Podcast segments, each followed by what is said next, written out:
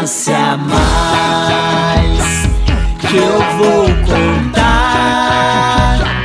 Ninguém mandou nascer Jacu.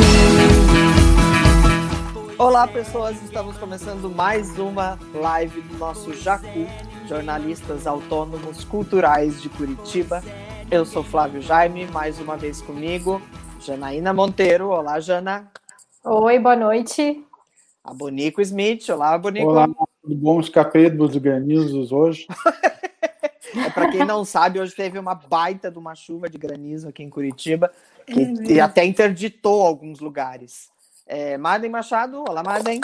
Tudo bom? E hoje, com muito prazer, nós temos duas convidadas maravilhosas, duas é, ícones do rock. Eu, eu, não gosto de dizer rock de saias, porque eu uso saia, então eu acho que né, a gente está limitando muito. Também Mas uso. Duas, né? e eu não duas... uso saia. Olha aí, então. duas maravilhas femininas do rock brasileiro do nosso século XXI. Xanda Lemos, do Curitibaníssimo Criaturas. Olá, Xanda. Olá, obrigada a todo mundo. Obrigada pelo convite. Um prazer estar aqui do lado da Vanessa, maravilhosa, e de todos vocês. E, como a Xanda já falou, a incrível Vanessa Krongold, ex-vocalista do Ludov. Não sei se, ex, não, não sei se é atual. Ex, não, ex, não, não eu, né? Não é eu nunca é sei só... o que acontece com o Ludov, não, mas a gente enfim, faz eu tudo ao mesmo tempo. Amo o Ludov. Obrigado pela tua presença, Vanessa. Pode continuar amando, o Ludov continua existindo. Um beijo enorme para vocês. Estou super feliz de estar aqui. Estou super feliz de estar aqui ao lado da Xanda também. Um talento enorme que eu admiro muito. Todos vocês. É uma honra mesmo estar aqui. Obrigada e, e duas, e duas sobreviventes do CD, né? Do tempo da mídia física, né? Pois é, é eu, eu até, como eu, eu comentei, eu tinha preparado meu meu CDzinho autografado do Ludov para mostrar aqui na live, mas esqueci, tá aqui em casa em algum lugar, enfim. Né? Eu já fui no show do Ludov aqui em Curitiba, ainda não tive a oportunidade de ir no do Criaturas. Eu sei que o Criaturas hoje nem em Curitiba não está, né, Xanda? Metade, Metade da banda tá aí, a outra tá aqui, é. então, mas a gente vai conversar um pouquinho com elas sobre essa essa loucura de produção musical, que a gente sabe que é um mercado bastante competitivo, elas começaram a, a fazer antes da era do streaming, então era uma outra época, é, ainda existia a dependência da mídia física e tudo mais. Então a gente vai falar um pouquinho com a Xanda e com a Vanessa sobre isso. Eu queria começar perguntando para a Vanessa como começou o Ludov. Olha, Ludov. Um, bom, vocês devem se lembrar que nós tínhamos uma banda antes que chamava Maybes. Né? Era uma banda que tinha letras em inglês, gente, eu cantava em inglês. e, e aí foi uma época em que muita coisa começou a mudar no, no cenário nacional. Né? Então, tudo que a gente fazia é, como Maybes, muito influenciado pelo que a gente ouvia em inglês ali naquela época, em algum momento começou a fazer pouco sentido, porque a gente tinha ali uma, o nosso público, é, muitos deles. É, a gente ficava olhando assim no show, mal sabia cantar o que a gente estava cantando. Então, Isso foi em que ano? Isso foi 2001, 2002. Foi uma virada ali entre. É, foram alguns shows e algum, em alguns momentos em que a gente começou a repensar o que fazer com o Maybes, né? A gente tinha dois álbuns lançados e, e a gente resolveu dar uma pausa na banda e voltou com o Ludov, é, com uma proposta sonora que era até parecida, mas talvez até o, o idioma tenha abrasileirado um pouco o, o, tipo de som que a gente fazia, né? É, que a gente fazia naquela época. A gente passou por mu muitas é, mudanças, porque a, a cada disco. É, acho que a Xana tem que concordar comigo que assim a gente fica tentando se inventar o tempo todo. Né? Então, a cada disco a gente tem que botar uns desafios novos ali para não perder a graça. Tem que ser legal sempre, né? Então, a cada disco a gente procura fazer coisas diferentes. Então, lá em 2003 a gente lançou um EP que a gente queria mostrar é, o que era essa nova banda. E muita gente é, curioso também, é muita gente curiosa também, querendo saber o que, que a gente estava preparando. Então a gente lançou um EP com seis músicas e dali é, o videoclipe de Princesa estourou, ganhou o prêmio lá no VMB e tudo mais, e aí as coisas mudaram um pouquinho. Mas as coisas esquentaram mesmo quando a gente tocou em Curitiba. Aliás, esquentaram, não sei se é a palavra, porque eu acho que foi a noite mais fria que eu passei na minha vida. Foi o Rock de Inverno? Foi o Curitiba Pop Festival, era esse o nome, Curitiba né? Pop Festival. Também estava frio. Breeders, é, veio. Gente, mas eu nunca passei tanto frio na vida. E, e aí, dali, assim, foi um, realmente um, um, marco. Aquele, aquele show fez bastante diferença na carreira do Ludov. Daí para frente, acho que foi um golpe de sorte essa noite. É, o, eu, for, esse, esse momento do, do Ludov, até eu me lembrei da live da semana passada, que foi bem quando a MTV estava muito em alta. Porque eu descobri Ludov quando eu me apaixonei pelo clipe de Princesa. E assim, eu, eu falo, gente, que, que som é esse? Que música é essa? E, e aquilo, assim, tipo, como, como a Vanessa falou, a cada disco parecia que o Ludov se transformava um pouquinho. E é, daí, por exemplo, tem uma música que eu amo, que tem som de máquina de escrever, então vocês foram fazer experiment, fazendo experimentações também, né?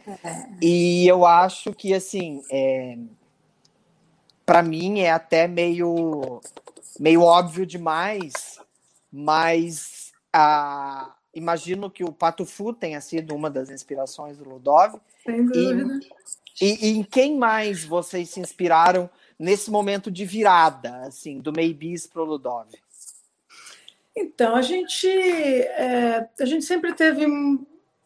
Até falo bastante disso hoje, né? Porque hoje as minhas influências são as que regem o meu trabalho solo, né? Mas quando a gente está numa banda, são cinco pessoas ali discutindo e botando pitadinhas das coisas que escutam, né? Então, é, eu acho que o, o Mauro e o Bacuque sempre foram mais ligados a MPB, um pouco de bossa nova nesse momento até.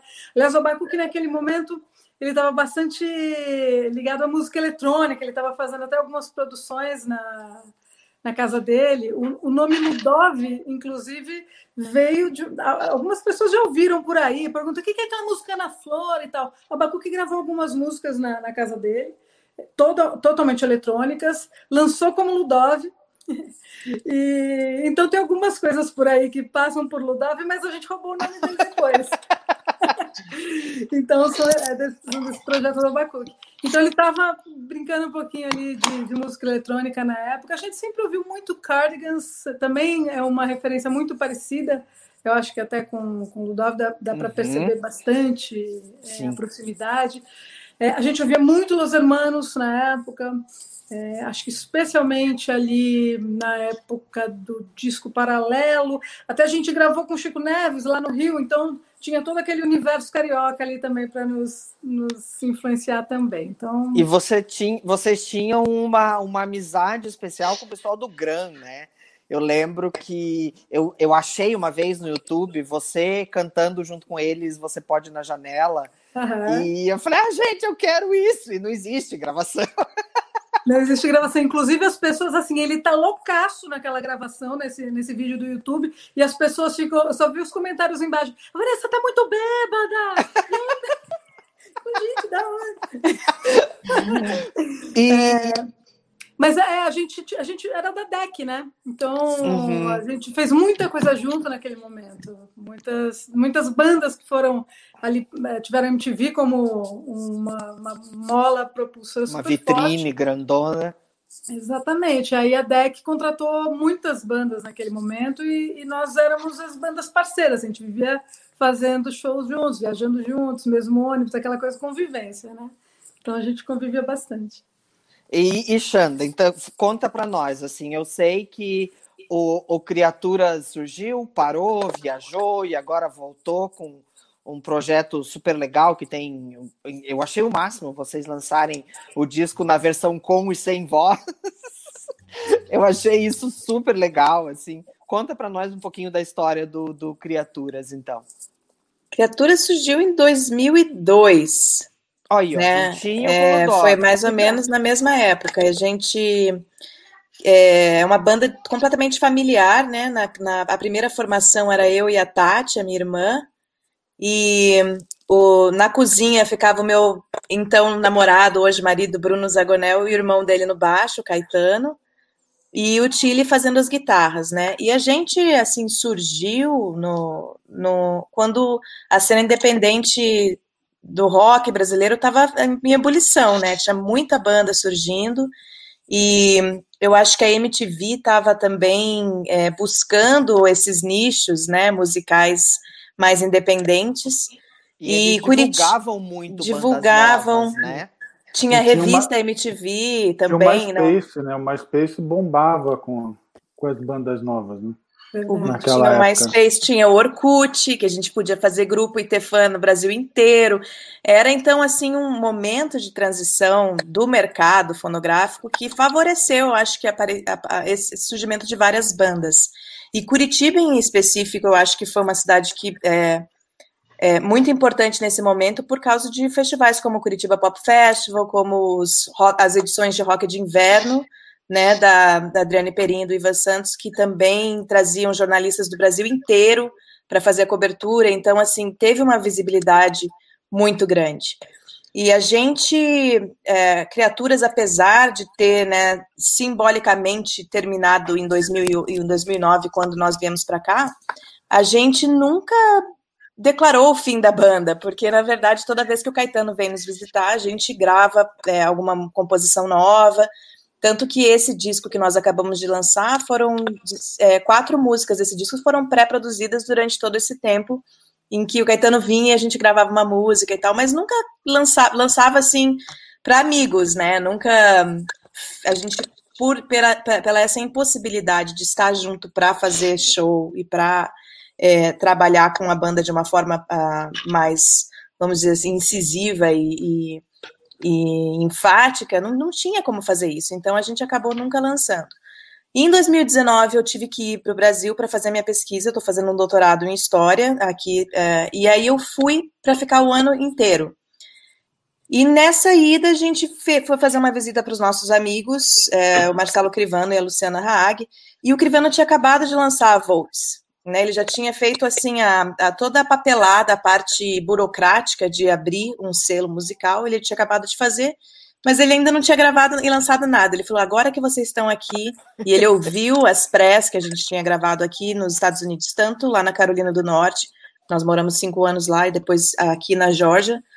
Ele ouviu essas músicas, a gente fez a seleção, e como a gente já tinha marcado datas de shows para fazer uns revivals em Curitiba, é, com os meus sobrinhos, a gente já tinha banda mais ou menos ensaiada para gravar. Então foi assim, precisou um carnaval, uma, uma, um dia de carnaval para gravar cada música. Acabamos gravando cinco, antes eram para ser so, somente quatro.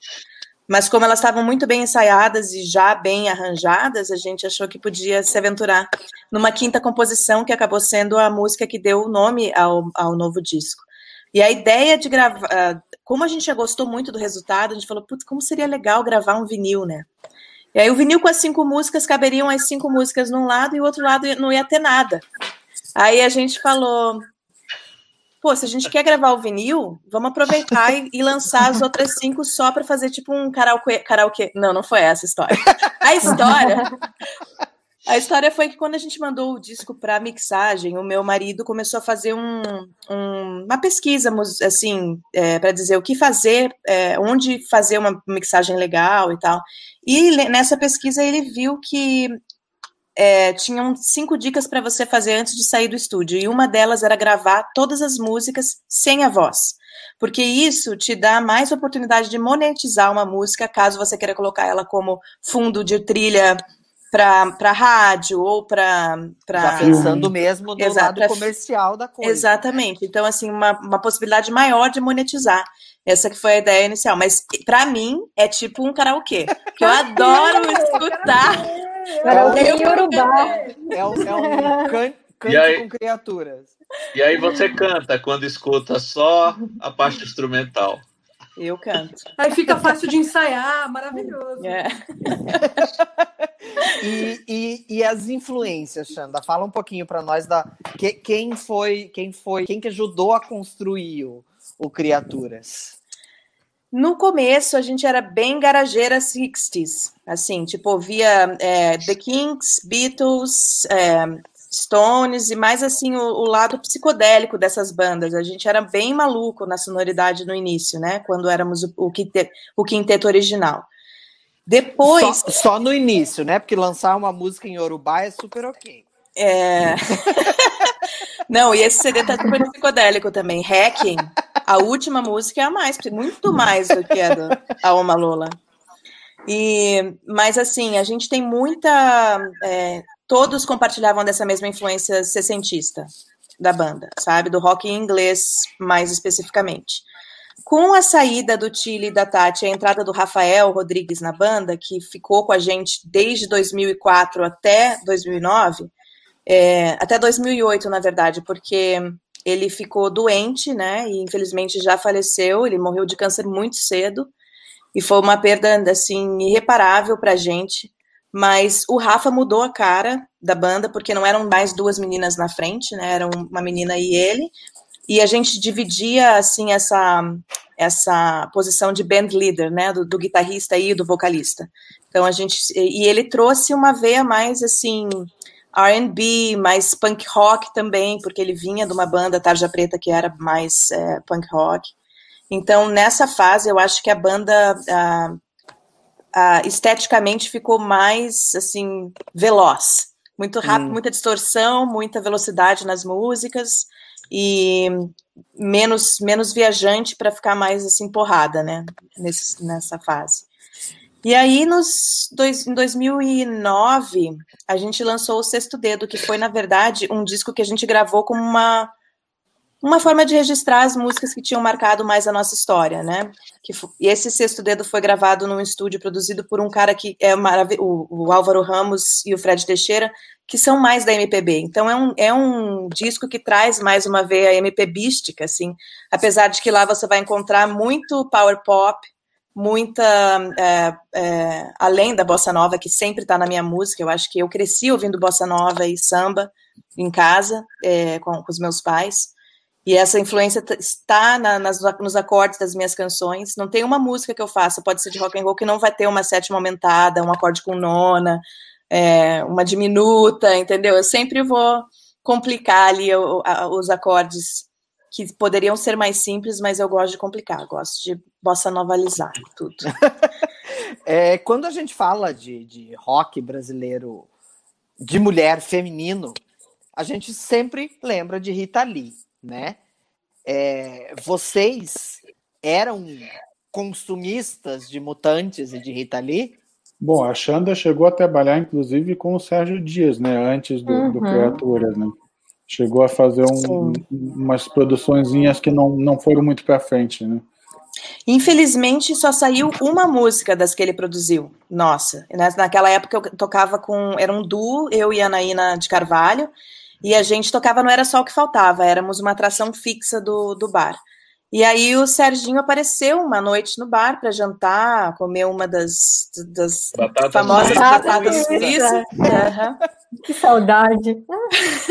e aí ele, eu lembro de a gente tá, tá dando uma, uma pausa, né, um intervalo, e aí o Odilon chega no camarim e fala assim: Gurias, subam já no palco que o Sérgio Dias está aí. Cara, nosso coração desmoronou na hora. Tipo, a gente não sabia, parecia que ia sair pela boca, do, sair do peito o coração. E aí a gente começou tocando fuga, aquela música Hoje vou fugir de casa, vou levar as malas. E ele levantou e veio para frente do palco. A gente terminou a música e ele falou: Posso dar uma canja? A gente falou: Porra, né? Como assim pode dar uma Imagina. canja? Imagina! É óbvio que você pode dar uma canja, né? Canja, ficou... Foi a noite, foi uma noite maravilhosa. E aí ele, ele subiu no palco e não saiu mais. A gente tocou vários mutantes, né? Em tudo em três vozes. E ficou a coisa mais linda. E não tinha ensaiado, não tinha porra nenhuma. E ninguém era... gravou nada também, né? Não existia celular naquela época. Smartphone naquela época, smartphone não tinha. Nem áudio e nem, nem nada. A gente tem, eu tenho duas fotos daquela noite, foto dessas de máquina, foto ruim De com rolo. flash, que não É. aparece nada, sabe? Com olho Mas colorido, assim, meio lobisomem. totalmente zumbi. E naquela mesma noite o, o Serginho falou: as músicas de vocês são lindas, eu quero produzir. E no- só sei que assim, na outra semana a gente já estava na casa dele em São Paulo para produzir. Só que deu uma baita de uma briga, assim, é, foi uma foi uma coisa muito esquisita que aconteceu, porque aquele dia que a tudo onde tudo desmoronou, é, a gente tinha ido visitar a mãe dele que estava num asilo fora de São Paulo e a gente passou o dia com ela no asilo e voltamos de tarde. Quando a gente entrou no apartamento, o telefone começou a tocar e a Lurdinha, a mulher dele, atendeu. E ele atendeu e era uma irmã da mãe que tinha acabado de falecer.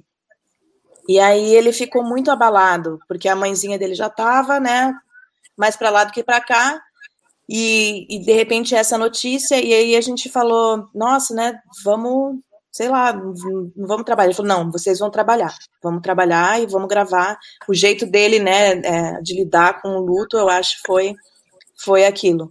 Só que ele estava emocionalmente muito abalado e na gravação ele começou a ser muito grosso com a Anaína. Ele falou: você, eu não chamei aqui você para isso, ela não estava conseguindo afinar e ela estava muito nervosa, todo mundo estava né, tenso naquele, naquele momento. E aí é, ele foi muito grosso com ela, ela foi muito grossa com ele. Quando ela saiu do estúdio para ir para a rua, eu fui atrás. Ele falou: Você não, você entra e você grava. Só que eu também não consegui gravar porra nenhuma, né? Porque eu tava preocupada. A Naína era mais nova que eu. Imagina, eu tinha acho que 18 anos, a Naína não tinha feito 18 ainda. Nossa. É, e eu falava, e era mais de 10 da noite, essa menina em São Paulo, a gente, né? E aí é, ele falou: não, eu vou mandar o Thiago, que era o menino que estava gravando as baterias pra gente, ir atrás dela. E o Thiago foi e a gente e eu fiquei. E eu fiquei uma hora tentando gravar. Eu falei, Sérgio, olha, eu não tô conseguindo, tô preocupada com a Naína, eu quero, quero ligar para ela, eu quero saber onde ela tá. E foi uma coisa super chata, assim. E aí ele falou, você não tá sendo profissional. Eu falei, pô, desculpa, eu não tô sendo profissional. Não tô, não consigo ser. Não, não somos, então. E aí foi essa merda que deu e que, infelizmente, a gente tem a sorte de ter uma música que ele liberou, que ele gravou num CDzinho para nós, e que foi outono e que tocou muito na rádio na época, na, na rádio alternativa, eu acho, lá de Curitiba, que era a rádio do, rádio do Elinho. Era alternativa o nome da rádio? Não lembro. Acho que era alternativa. Não lembro. E. Acho que a estação primeira já tinha, já tinha acabado. Já tinha acabado, já. tempo, é. Aham. Então, é, mas por sorte a gente tem esse CD com essa música, que foi a primeira que a gente gravou no primeiro fim de semana, porque nós íamos fim de semana para lá, voltávamos para Curitiba para fazer ah, o circuito de bares que a gente fazia. E, nossa, mas eu fiquei arrasada com o que aconteceu, porque a gente tinha um- uma. A gente achava que né, o Sérgio poderia ter mudado a nossa vida e ter né, é, feito um trabalho maravilhoso, porque ele realmente estava ficando lindas as, as, as canções. Mas ao mesmo tempo eu penso que foi acontecer. Criatura só existe por causa disso. Eu lembro que quando eu cheguei chorando, eu chorei às seis horas de viagem para Curitiba no ônibus, é, de volta, sem a Naína, porque a Naína é, foi embora antes. Ela no dia seguinte dessa, dessa merda toda, ah, eu fiquei acordada até as 5 da manhã esperando ela chegar, ela nunca apareceu. E não atendi o telefone, e nem o Thiago. Aí Gente. e eu fiquei sem dormir, porque eu pensei, meu Deus, o que que aconteceu com essa menina? Só que no dia seguinte, às 10 da manhã, a gente tinha uma gravação com o Chico César, marcada. Aí eu liguei, oposto do Sérgio Dias, né? E E- amor, né? liguei pro Chico e falei, chorando, liguei chorando falei, Chico, a Naína sumiu. Ele falou assim, neguinha, venha pra cá, que a Xanda já tá aqui. A Naína já tá aqui. A Naína dormiu, acho que na casa dele, foi antes. sei lá. Falei, filha da puta! Quase, nossa, aí a gente chegou no estúdio, eu nem olhava pra ela, ela não olhava pra mim, as duas assim, emburradéssimas. Mas a gente De gravou, bico. gravou a música Pirulito, que é uma marchinha de carnaval das mais alegres do mundo. É, do, no Depois Songbook do disso Braguinha. tudo. Depois disso tudo, naquela manhã, depois de uma noite sem dormir, gravamos super profissionais. Super profissional. É que o ego do Sérgio Dias é muito. É, o problema é esse também, né? Ele é, um É, cara na que verdade, sempre foi, né? é. O problema é ele, não é, não é vocês. Eu acho foi. que assim foi foi meio que uma conversão de fatores. ali, Tadinho, né? gente. Ele tinha acabado. é, foi, uma, foi, uma, foi um dia duro. Ah, mas É, poxa, mas, mas de uma certa forma, Xanda, o Sérgio foi o criador do Criaturas. a criatura, o criador, é. O criador Exatamente. do criaturas. E a Exatamente. Rita voltando ao início da pergunta. Agradecemos a ele. É, não, é a, A Rita é minha musa. Musa total. Eu, eu quero saber da, da Vanessa. Imagina, assim, não sei, mas talvez a Vanessa não tenha uma história tão boa assim com, com os mutantes para contar para nós. Olha, não tem, não, não, tem, não tem um perrengue desse tamanho, né? E nem uma, uma história tão íntima assim. Mas assim, Rita Lee, né? Eu acho que Rita Lee a gente até para de citar. É tipo falar dos Beatles. Os Beatles é influência É, sempre. A gente para de falar. A Rita Lee é Uhum. óbvio que ela é, né? Ela sempre vai ser. É, escutei muito, muito, muito, minha infância inteira. E, e referência musical, referência de pessoa, referência de mulher no, no Brasil. Então, não tem como a gente não pensar na Rita Lee o tempo todo. Agora, a gente tem uma história maravilhosa que foi o, o Arnaldo Batista que entregou o prêmio da, da MTV pra gente, né? Olha, ah, vocês são íntimos dos mutantes. Irmão Batista. Falta a Rita só. Só falta a Rita, né? É. Falta a Rita. É você, o Ludov ganhou qual categoria? Isso eu não vou me lembrar. Foi. Clipe, né? Democlipe, Foi algo demo- como revelação. Democlipe, O algo. nome da, da categoria também. Aham. 2003. Então foi. A gente não tinha lançado nem o álbum ainda, né? Tava no EP. Só clipe tinha o EP, que era o Dois a Rodar, né? Dois a rodar, né? E dali saiu Princesa.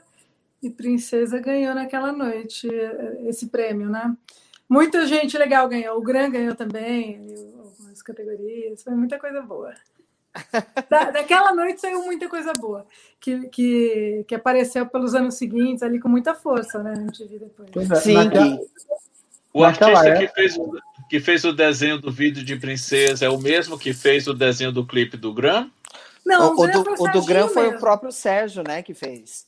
Foi o próprio vocalista, né, que está do, do Gran, e o nosso foi o Ricardo Filomeno. Hoje ele também está fazendo desenhos lindíssimos, aliás, ilustrações para livros de criança maravilhosos, da minha amiga Cláudia Naum. E o Ricardo é um artista também, maravilhoso. A gente tem o privilégio de ter pego ele ali no comecinho da brincadeira também. E naquela época vocês tinham 20 e poucos anos, né, entre os 20 e os 30 por aí. Eu não estou entregando a idade, imagina. Você Mas tá você- mas vo- de 10 anos Mas, aí, mas tá? vocês duas são contemporâneas de mim. Eu lembro de vocês duas com 20 e poucos anos. É, quais eram as expectativas de vocês dentro da carreira? Assim, porque muito. é, é, aquela profusão que a, a Xanda falou, que eu falei do MySpace também, né, muita banda aparecendo ao mesmo tempo, tinha a MTV, dizer, tinha uma expectativa enorme da gente consolidar um, um circuito comercial de rock não digo independente, mas é, é, mais conceitual, assim, que não dependesse muito de grandes gravadoras, não sei o quê. O que, que deu errado no- anos depois? Assim? Foi a, a, a enxurrada pro- proporcionada pela música sertaneja? Foi o, o, o modelo de negócios transformado pelo MP3 e, pelas plataformas, a queda das vendas do- dos discos físicos? O que, que, na opinião de vocês, deu errado para o rock brasileiro?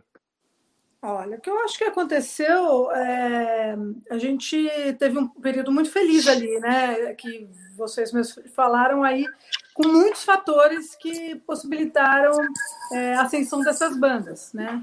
É, então a MTV veio é, apostando muito, que também não era uma, uma obrigação deles, né? Não era uma obrigação da MTV apostar no, na, na música alternativa naquele momento era, era não era nada famoso, né? Era um monte de banda muito pequena que tinha espaço. E, e esse monte de banda muito pequena acabou ganhando um espaço maior que foi crescendo e ganhando seu público. É, ao mesmo tempo, o, o MP3, na, na, naquela época, ele é, possibilitou também que a gente é, não dependesse de rádio, né? Então é até engraçado hoje pensar em rádio, porque a gente dependia de rádio para aparecer a música de qualquer maneira. A TV era muito mais difícil ainda, mas a rádio dava para a gente pensar ainda em fazer algum tipo de ação, de fazer algum tipo de, é, de, promoção em rádio menor, ir até a rádio tocar ao vivo. Então a rádio era mais fácil. A MTV é, popularizou isso que a gente já tentava fazer é, de uma maneira absurda. A gente conseguiu trazer é, as nossas músicas para um público infinitamente maior. E quem procurava e assistia na MTV ia lá no site e baixava o MP3. Que coisa maravilhosa! Era assim, acabou a burocracia. A gente não tinha mais intermediário para poder divulgar música. Então, foi um período todo incrível, maravilhoso. MySpace ajudou, o Orkut ajudou, as comunidades ajudaram, começo de rede social. É, e depois disso, é, o que nós fizemos, é, que estava em ascensão, e todo aquele mainstream estava caindo sem saber trabalhar com isso, esse mainstream aprendeu a trabalhar com tudo isso também. E, e mais uma vez, a, a avalanche de, de poder e de influência financeira e tudo mais acaba trazendo consequências diferentes do que estavam acontecendo antes. Então, a MTV mudou de público, até que é, morreu, né? pelo menos como a gente conhecia. É, as plataformas de MP3 hoje funcionam de uma maneira muito parecida com o que eram as rádios naquele momento, né? Tocam o que toca muito, é, o que toca pouco tem menos visibilidade, porque não entra nas playlists o algoritmo, mais, o, o, algoritmo esconde, né? O algoritmo esconde, né? O algoritmo esconde tudo de todo mundo. O algoritmo criando pessoas burras e cada vez é, mais é, enxergando só uma coisa o tempo todo. Então, a gente está num, num, num, caminho perigoso né, para cultura e para arte, isso a gente já sabe, e, enfim, para tudo, né, para a sociedade. E, mas acho que foi isso. Assim, né? tudo, tudo. Para tudo, todas as áreas, né? Enfim, como, como raça humana, né? Uhum. E eu espero que haja outra, outra inversão de ciclo aí, porque realmente a gente está indo por um caminho é, perigoso. Mas a acho que foi isso. A Jana tem uma, uma, uma, ideia, uma tese que o jornalismo está virando publicidade, né? Até o jornalismo cultural agora hoje virou tá, tudo publicidade. A publicidade engoliu tudo. É, é, tudo, tudo. Marketing, né? Marketing digital. Você tem que escrever para ranquear no Google. É assim. É. Até os jornalistas você tem que. É incrível. Mas é isso, é sempre pensando que no, no remarketing, né? Tudo você tem que atingir as pessoas para que elas é. vejam mais e você consiga mais visibilidade. Então, hoje a gente está numa situação que, de certa forma, traz menos oportunidade para quem está começando até. Né? É, eu acho que a gente tem alguma, algum resquício ali de, de força que vem do passado. Flávio voltou. De força que vem do passado, então a gente tem um público que faz uma massa crítica ali que nos ajuda a, a conseguir fazer essa engrenagem rodar. Mas quem está começando hoje realmente tem que ralar, ou, ou vem dentro dos padrões, né? então já, já chega com, com, com, com essa carinha de música popular, e aí popular mesmo, né? Estou falando de, de sertanejo e afins. E, ou vai ter bastante dificuldade de entrar, ou vai ter que entrar junto com alguém para ganhar força. Falou tudo, Vanessa. Não tenho. É, eu acho que. Não sei se, se, é certo dizer que o que, que deu errado, né? É, Para mim, por exemplo, eu não vejo que deu errado. Eu, eu nunca tive. É, eu sei, todo mundo na banda sempre teve outro trabalho. A gente nunca levou a banda como uma coisa assim de carreira mesmo, né? Então, no meu caso, eu acho que a história do Criaturas é uma história de sucesso nesse sentido, porque a gente nunca é, sonhou em conquistar o mundo com as nossas músicas ou né, conquistar um mercado, fazer essas coisas. A gente, com a banda, sempre quis se divertir e a gente se divertiu muito. então, aí foi... o nome, o nome Criatura surgiu como? Surgiu no carro quando a banda já existia e a gente ainda não tinha nome. E aí o, o Caetano, que sempre tem umas ideias muito mirabolantes, falou: por que, que a gente não, não, não chama criaturas do esgoto? Eu falei, meu, só criaturas! criaturas, ponto. E aí ficou. Mas foi por causa dessa ideia olha, brilhante do nosso partido. Olha só, o Caetano já prevendo o governo que está aí hoje em dia, né? Está em Brasília. Um monte de criatura do esgoto. É, e, ai, ai. Vanessa, e o, explica, conta para nós o nome do Ludov, para quem não sabe. E também, se vocês tiveram muito problema com outra banda boa de São Paulo, que era do Jair Naves, do Ludovic também, que era na mesma é, época, mais ou é menos. É verdade, é verdade. Quando a gente. É, é, até respondendo primeiro ao Bonico, quando a gente pensou em usar o nome Ludov, a gente escreveu para eles, mandou um e-mail falando: olha, o que, que acontece? A gente, a gente tinha. Teve um, um show em que a gente chamou Super Trunfo. É, esse era para ser o novo nome, né, dessa banda que, que a gente inclusive é o nome de uma música de vocês, né? É o nome de uma música, exatamente. E, e a gente fez um show e a gente recebeu um e-mail de uma banda do Rio, se eu não me engano, que falou: olha, a gente se chama Super Trunfo, a gente já usa esse nome, vocês não podem usar. Aí a gente roubou o nome do Abacuque, né?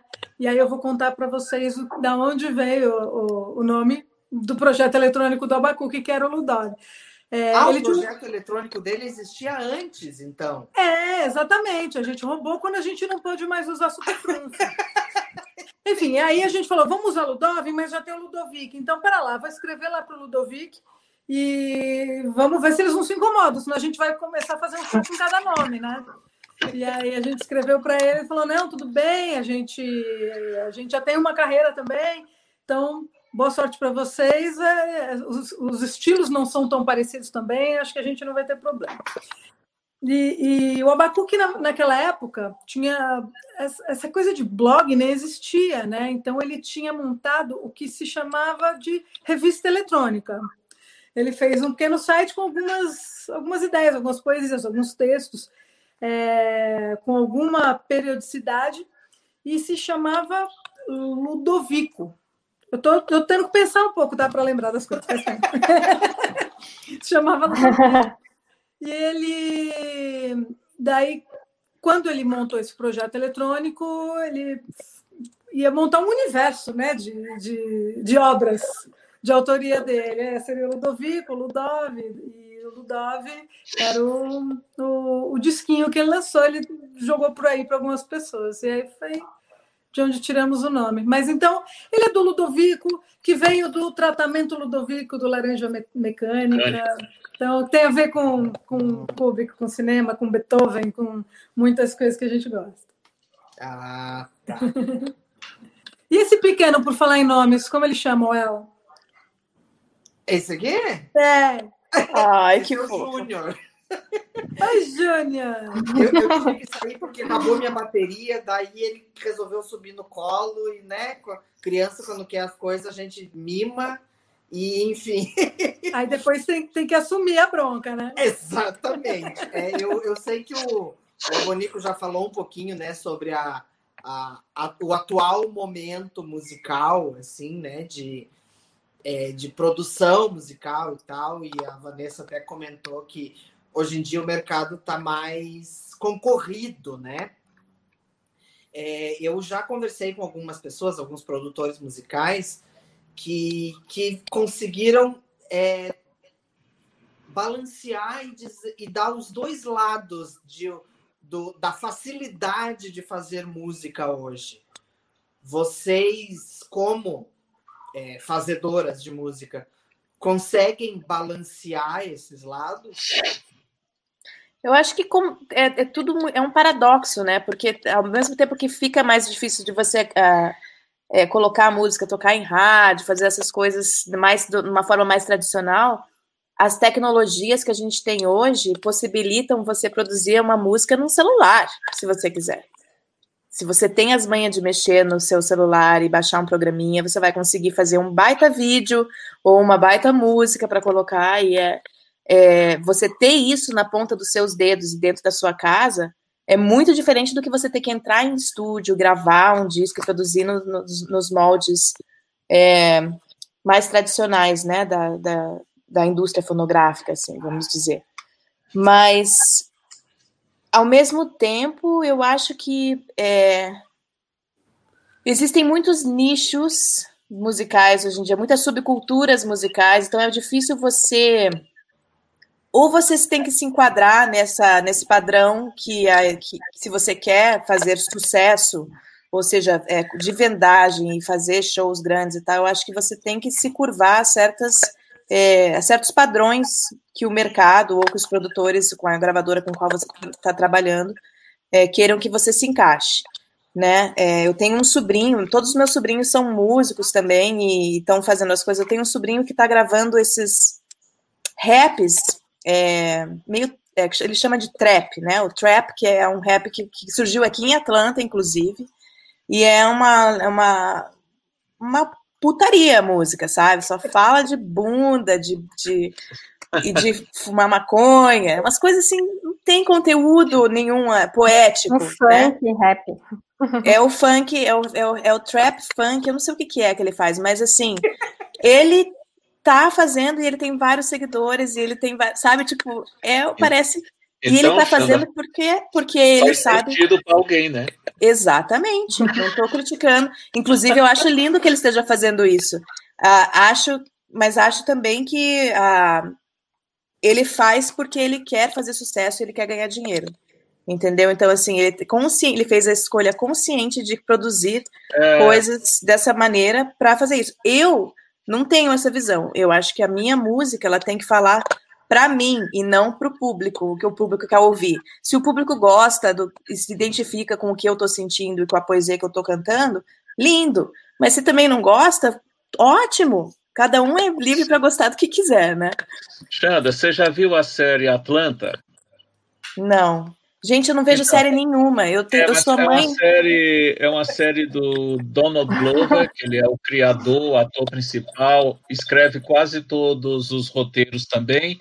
E na história, ele é o agente de um primo dele que faz música mais ou menos nessa linha. Uhum lá da comunidade, de drogas, de bundas e peitos e coisas. Então, e riqueza, grana, né? Uma é, coisa meio aquele, ostentação. Aquela coisa meio ostentação. Então, deve ser nessa linha o som aqui. É, é. O, que eu acho, tá eu acho muito, muito interessante do momento que a gente vive, assim, eu entrevistei um, um, uma dupla de música eletrônica chamada Spectre, que eles são dois irmãos que na quarentena eles resolveram começar a fazer música eletrônica em casa.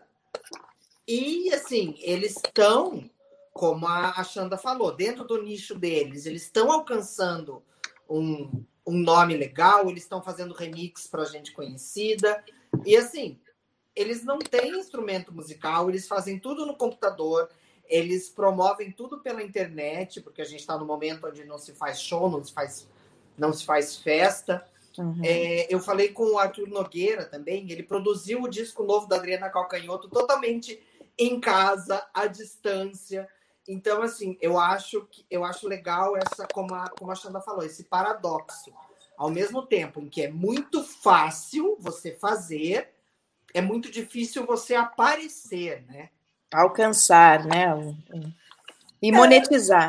Monetizar. Porque para receber, para receber o dinheiro da, dessas, dessas distribuidoras, né, que do, os, os, os, streamings e tal, você tem que ter muito streaming para receber. É um troço. Micro centavos. Para receber pouco. Eu acho que é importante a gente ter realmente o que, que é o parâmetro do sucesso, né? O sucesso pode ser coisas muito diferentes mesmo para cada uhum. pessoa.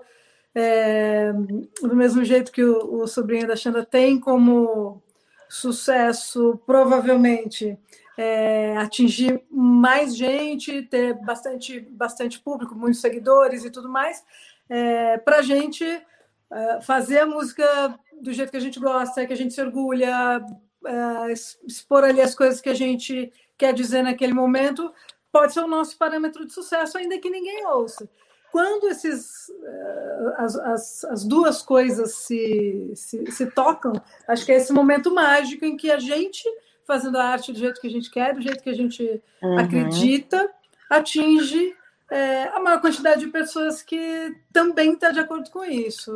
Isso é muito bonito, né? Então a gente só precisa cultivar, respeitar e, e, e, e manter esse relacionamento com, com esse público da maneira mais verdadeira possível. É tudo que a gente tem para dar, né? Porque Exatamente. realmente, assim, a coisa financeira, o retorno financeiro, é, até se a gente é, for atrás disso, num mercado como é hoje, vai ser muito difícil da gente alcançar se não tiver uma verdade. Então, seja ela qual for, é importante que a gente ponha o coração para fora. Acho que isso vai em cima é, do que o João Pedro falou aqui no chat do YouTube. Os blogs foram um universo à parte, nem sei se o pessoal usa ainda, foi o comentário dele. Daí eu respondi que, de certa forma, o que a gente faz aqui no Jacu, nós quatro, com os nossos sites, Pausa Dramática, Cinemada e um Mundo Bacana, é um pouco a extensão do blog, só que ligada à questão do jornalismo, o formato do jornalismo, e, e, com entrevistas, com análises fundamentadas, que se chama Meio resenha. uma profissionalização do blog, né? É, é. Pois é, mas que não deixa de ser, de certa forma, uma extensão do nosso lado pessoal, daquilo que a gente gosta, acredita, da nossa verdade aquilo. Né? A gente uhum. não é obrigado a cobrir tudo ou a falar de sertanejo, porque a gente não gosta de sertanejo, por exemplo. A, Nada a contra. Né? Toma, a gente toma essa liberdade, né? O, é, é, é um site, mas antes de ser um site, ele é o meu blog. Sim. Né? Então, a pauta é nossa. E meu é reino, minhas regras, né? Vou, vou falar do que é, a Rita Lee, a Rita Lee sempre chamou o sertanejo de sertanojo, né? Nada contra, mas eu tô com a Rita Lee, gente. Como, como a Xanda colocou muito bem, são nichos, né? Então, assim, nas nossas discussões de pauta, por exemplo, a gente está aí no episódio 15, então vamos dizer quase quatro meses, não surgiu até agora da gente entrevistar um sertanejo. Então, não sei porquê. É, as coisas Ia bombar. involuntariamente caminhando juntas, né? É. É, e, e aquilo que a Xanda falou também, a gente não está interessado em alcançar uma popularidade forjada, entre aspas, né? É, não está interessado em que 200 mil pessoas acompanhem. Se tiver 200 mil pessoas que gostem do que a gente fala, do que a gente, de como a gente atua, lindo, bem-vindos, né? Mas a gente não faz isso esperando um resultado massivo, né? Acho que vocês duas também, né, é, de certa forma, depois né, nessa década, onde o Criaturas deu uma pausa e o, e o Ludov fez trabalhos um pouco mais escassos, também né, começaram a agir dessa forma. Né? E eu acho que no caso do Ludov, trabalhos até mais autorais, né, Vanessa? Sim, sem dúvida. É, o, o próprio Ludov, né, a gente realmente passou por, por lançamentos mais espaçados e com, acho que até menos músicas, né? A gente lançou alguns EPs pelo, pelo, pelo meio da, da década passada aí, é, e agora, realmente, assim, de, de 2014, que foi o, o, lançamento do Miragem, até agora está todo mundo cuidando das suas pequenas criaturas também. Então, tirando eu, que não tenho a menor intenção de ser mãe, os meninos estão todos por aí com, com seus pequenos.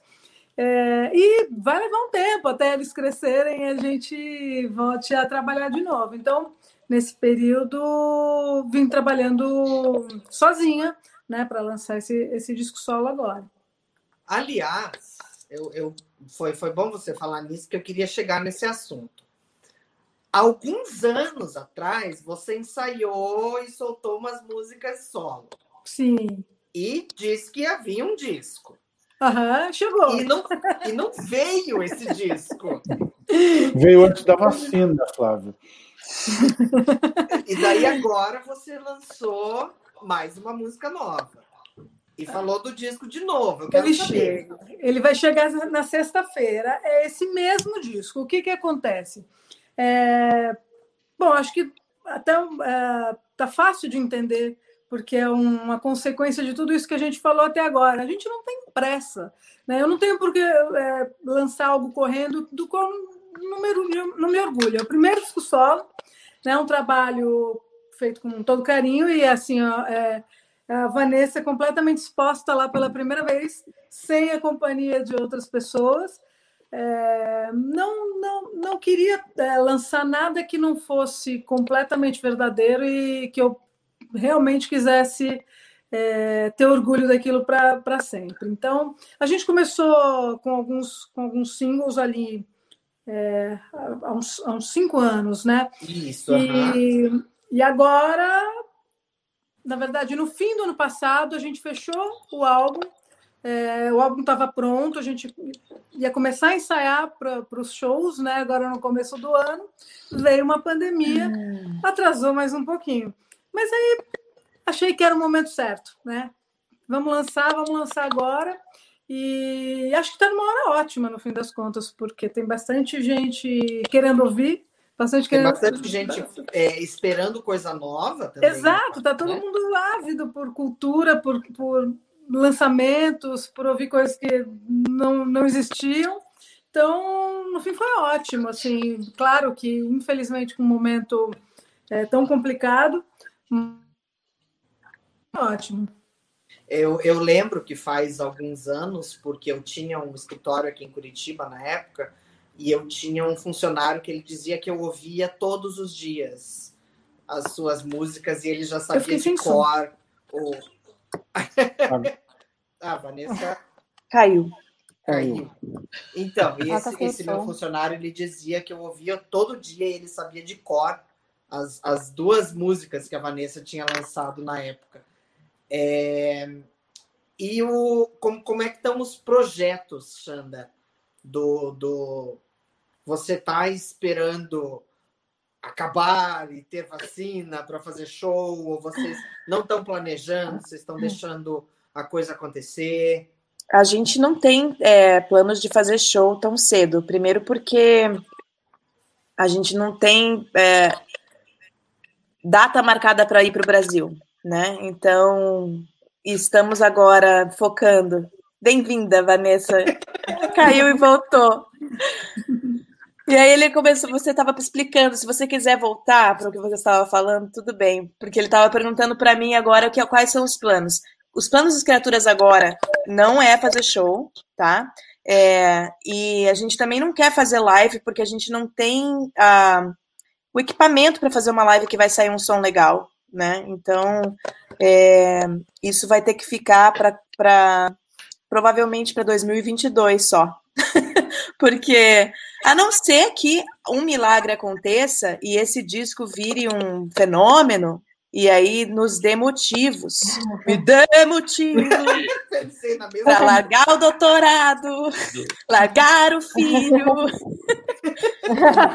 Fazer o show. Não dá, entendeu? Eu tô, eu tava falando, ele, quando o Madden me perguntou se eu vi, se eu vi, se eu vi o Atlanta, né, o, o, o seriado, é, eu não vejo, gente, o que eu vejo na TV é assim, coisas de desenho de dinossauro, é, coisas assim para crianças, né? Então, a Naina sabe muito bem disso, né, Jana? Sei, nossa. Meu filho está ali embaixo vendo um filme, um desenho com a, com a minha mãe agora, com a avó.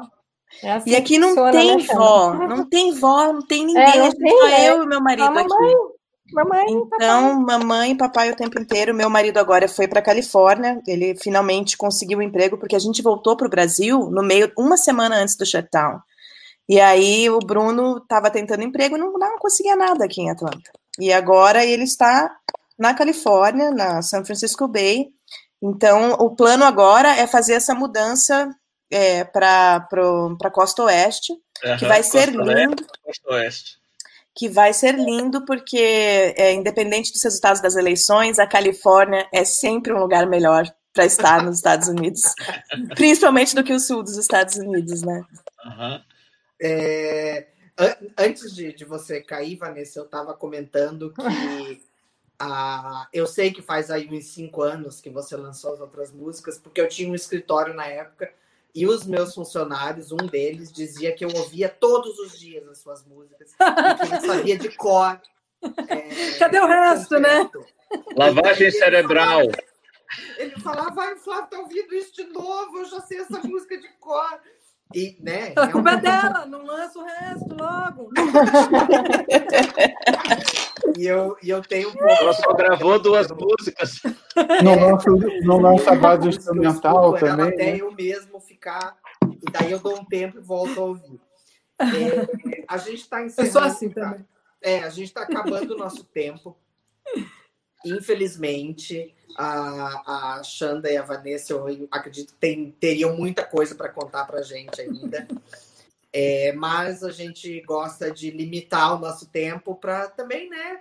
Pobre das pessoas que estão assistindo também tem seus pequenos para cuidar, tem as suas jantas para fazer, né? Então, a gente Os Tem os cachorros, cuidar.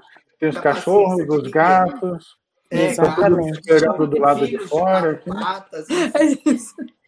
É. É, e como a gente criou o hábito, quando a gente está encerrando o nosso episódio, todos nós damos sugestões de livros, músicas, discos, filmes, séries, é, para quem está assistindo a gente ou para quem vai ouvir a gente a partir de amanhã na versão podcast dessa live. É, para começar, eu queria indicar o. Agora que eu fiquei sabendo que o disco da Vanessa sai sexta-feira, o disco da Vanessa, Congo, que sai sexta-feira.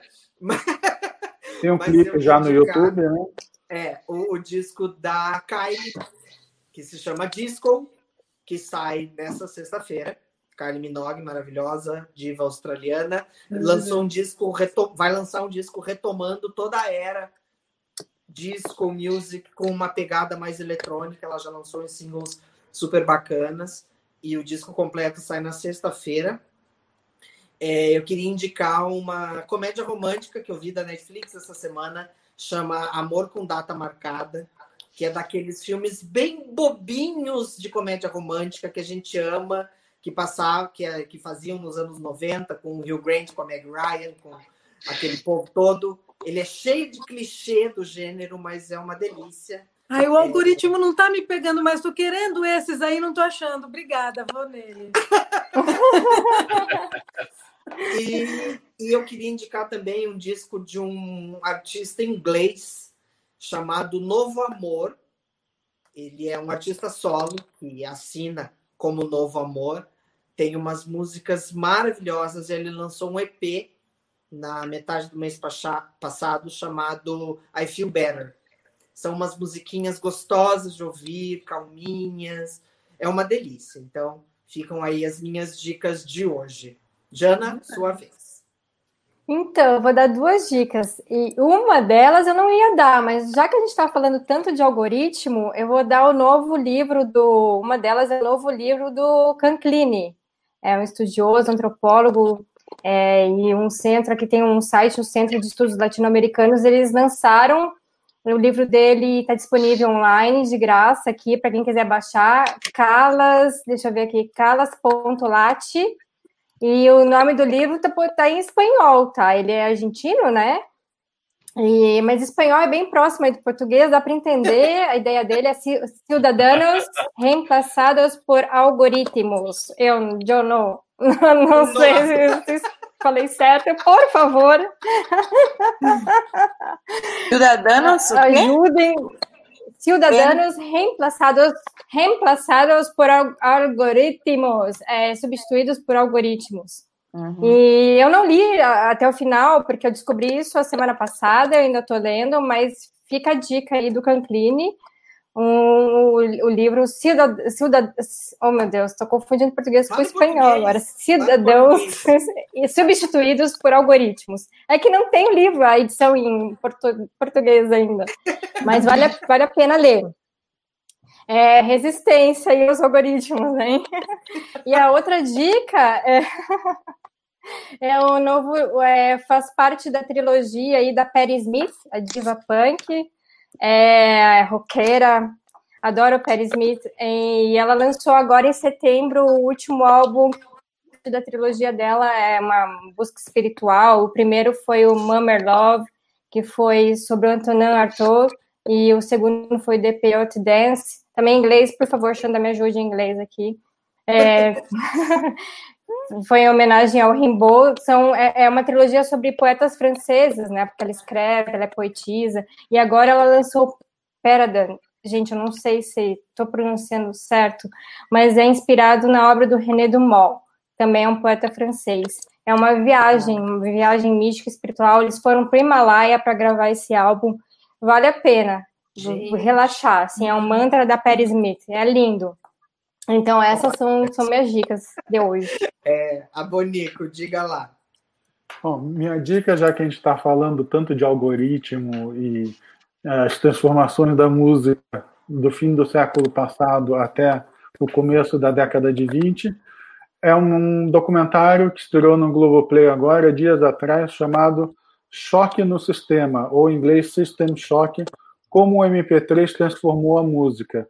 Então, cobre desde o fim da derrocada das mídias físicas, das lojas de discos, do império das gravadoras, da Tower Records, etc., até a era do streaming, como que o Spotify foi criado e se solidificou, passando pela questão de pirataria, passando pela questão das plataformas digitais. E um dos entrevistados desse documentário é um jornalista chamado Stephen Witt, que fez esse livro aqui, que é bem indicado, Como a Música Ficou Grátis, O Fim de uma Indústria, A Virada do Século e o Paciente Zero da Pirataria. Basicamente, o documentário e o livro são complementos, um, um complementa o, que o outro mostra. E um livro que eu comprei hoje, achei no sebo, não li, como a Jana, mas comprei agora de tarde, também Tô trata do mesmo assunto. Frederick Martel é o autor. Mainstream, a guerra global das mídias e das culturas. Quer dizer, por que, que certas coisas se tornam mainstream e certas coisas não? Então, é, também é outro livro bem interessante que vai por esse mesmo caminho que a gente está discutindo, mas com relação à música. Você falou de mídia física. Eu acho que um dos últimos CDs que eu comprei e isso já vai alguns anos, foi o do Ludov. Foi um Olha essa aqui, é, Eu acho que foi ali Ludov, Patufu e Jayvak. Foram esses três, assim, Nossa, que eram.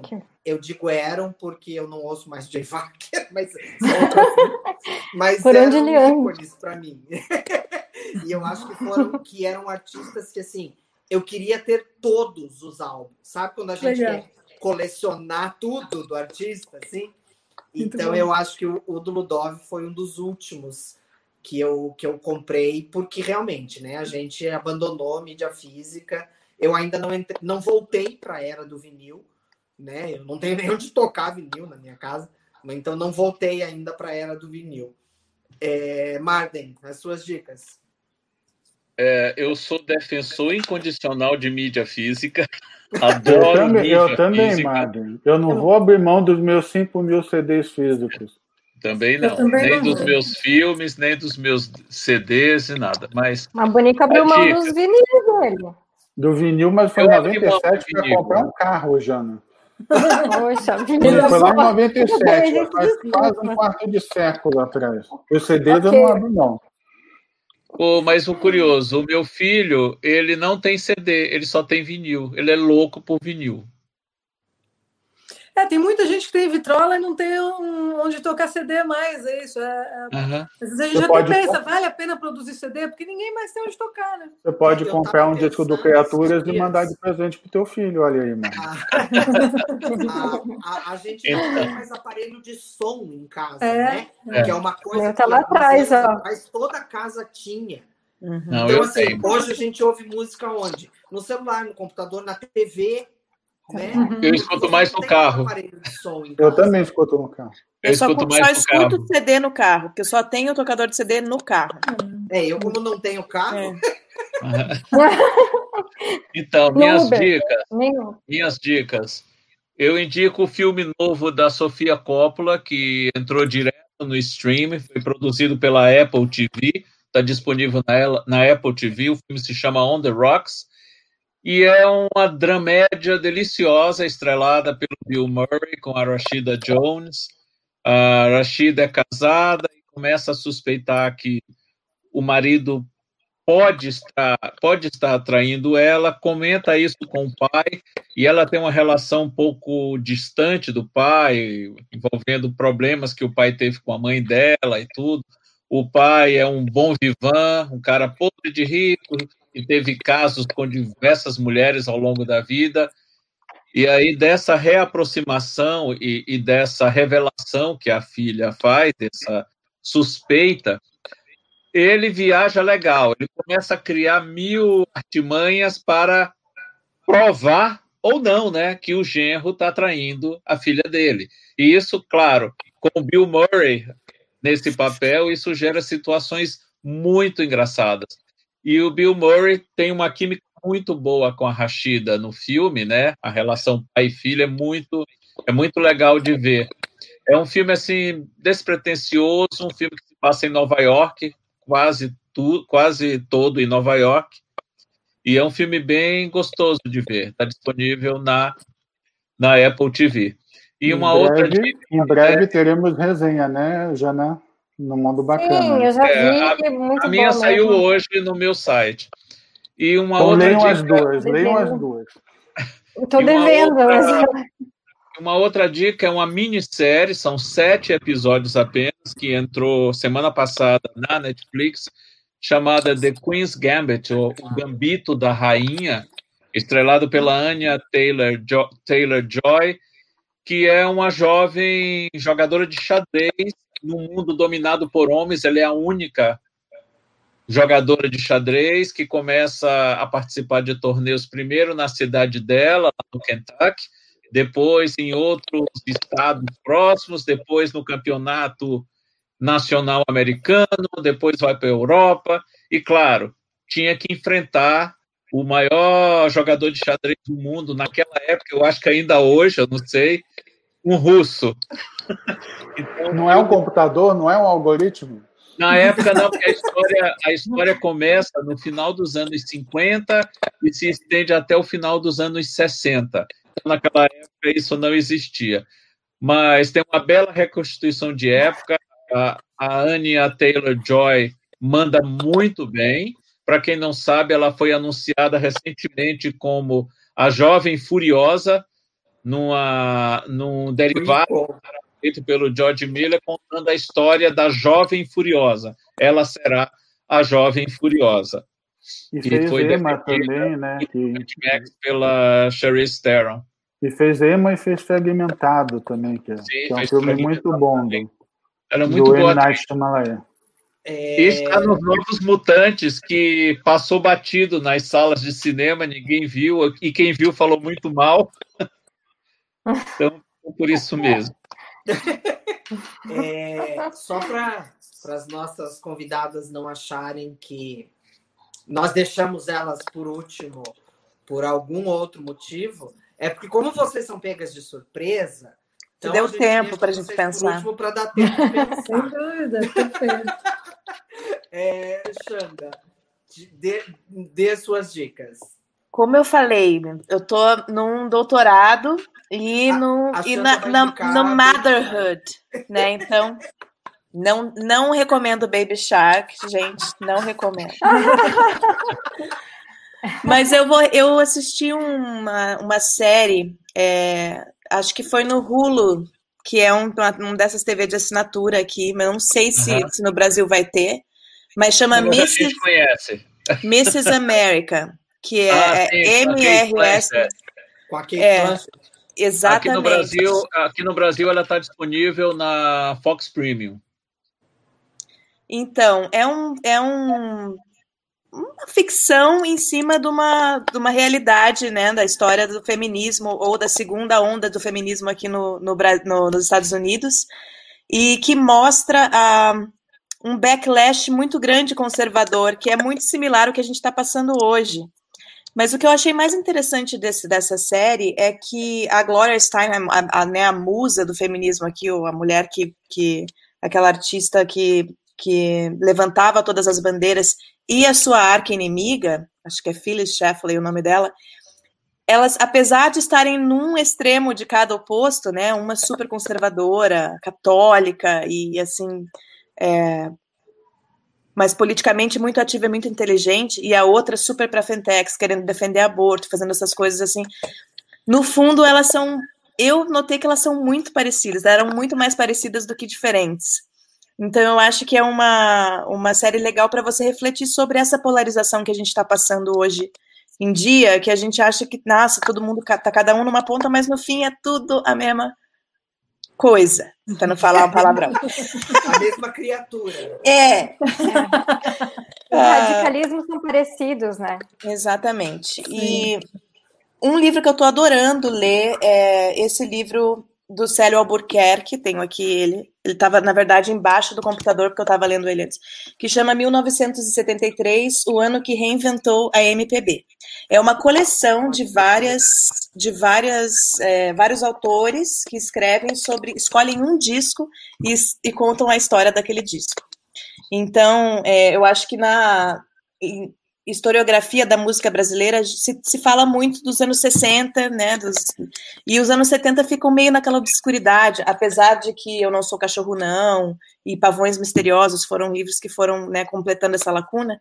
Aqui tem um que fala de um ano específico, é, e o Célio Albuquerque acha que foi o ano mais importante para mudar a música. Então, estou gostando. discos maravilhosos, né? O do Secos e Molhados é imprescindível até hoje, por exemplo. Uhum. Posso dar mais uma dica musical? Claro. Deve. Ah, deve. Posso indicar eu mesma? Não, tô brincando. Lógico, lógico. Eu já indiquei aqui. Acho que deve. Já indicamos aqui. Não, eu, é, quem, quem gostar de vinil, aguardem no fim de novembro, tá chegando uh, os, o vinil do, de vestígios. É, a gente não sabe. De karaokê também. Tem versão karaokê. Vem com o microfone para cantar. É, é o primeiro disco da Volts, né, dessa, dessa gravadora nova de Curitiba, que já está prometendo outros lançamentos aí. Mas eu queria mesmo é, recomendar Vielas do Incerto, que é um disco, um EP que foi o meu, meu outro sobrinho, Ian Lemos, que gravou e que, assim, embalou a minha quarentena. É, e é um disco super assim simples, porque é ele no violão somente. Quando tem baixo, é ele mesmo que grava. E foi produzido pelo Rodrigão, lá da Grande Garagem que grava, que também foi um grande movimentador da cultura curitibana. Desde a família toda é musical, né? Pois toda. é, perguntar. Rodrigo Lemos é parente também? Não, só de coração. Na época achavam que era, lembra, Xanda? Em 2003, 2002. Época, a gente falava que a gente era Todo irmão. achava. E... É, eu lembro, eu ia no show. No o show, disco do Ian está disponível em streaming? Todas, todas as plataformas digitais. Uhum. E o Vestígios também, né, gente? Tá, tá tudo aí, Spotify, Deezer. É. Versão vocal e versão karaokê. É. Vanessa, vem, com, vem com, a nota no final, né? Você canta a versão karaokê e vem a nota depois. ai, ai. Aquelas paisagens. O pontinho pulando na letra do encarte. Você pode fazer um vídeo e mandar para o YouTube da Xanda, do Criaturas, né? Você no karaokê lá, fazer uma campanha aí, quem canta melhor. É, pode. Quem quiser mandar pra gente. Uhum. Dica, Vanessa, suas dicas. Olha, eu vou começar fazendo minha, minha autopropaganda aqui também, porque a gente está já com, com esse álbum em, em pré-save. Para quem não sabe, pré-save é uma coisa que, olha aí, todos os assuntos se, se, se fechando. O pré-save é uma coisa que ajuda muito a gente na história do algoritmo, porque a gente conta para o Spotify que tem muita gente interessada em ouvir aquelas músicas. Assim Olha, eu não sabia. Eu achava que o, que o press save era uma coisa, tipo, só para fazer um barulhinho, assim.